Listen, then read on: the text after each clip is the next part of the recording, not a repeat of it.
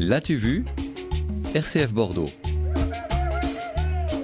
On se met au foot avec la BD de votre choix, Clairvy Le Cosic. Cette semaine, Vaudou Soccer parle de football dans un pays euh, imaginaire d'Afrique centrale. C'est un match compliqué qui se joue dans cet album. Oui, c'est un match entre tradition et modernité. Ça s'appelle donc Vaudou Soccer. C'est l'une de mes découvertes du festival de bande dessinée d'Angoulême euh, cette année parmi les éditeurs indépendants.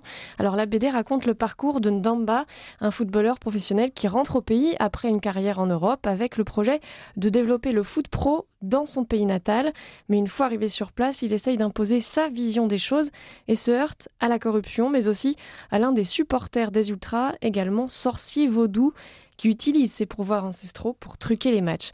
Alors pour l'auteur de l'album d'origine camerounaise, Simon Bombo, le football est le fil rouge du récit, mais il a surtout voulu interroger les difficultés de la diaspora de retour au pays.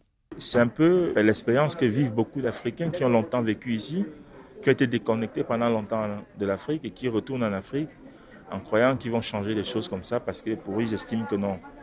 L'Occident évolue, l'Afrique n'évolue pas. Voilà ce qu'il faut faire pour que l'Afrique évolue. Ils ont laissé derrière des frustrations en, en Occident et qui pensent l'Afrique, il faut que ça marche. Voilà, il y a tout ça.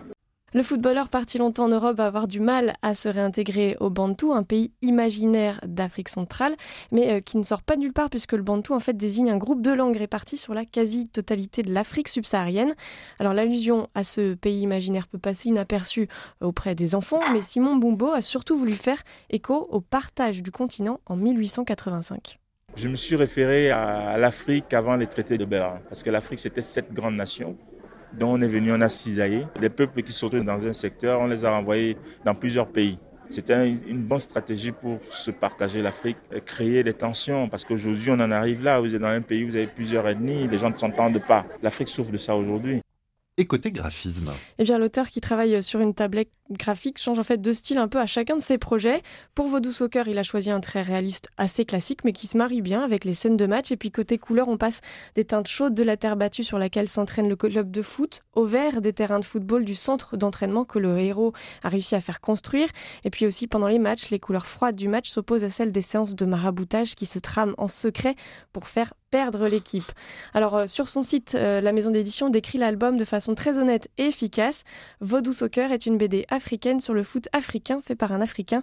Autant dire que les couleurs de l'Afrique vous pètent à la gueule.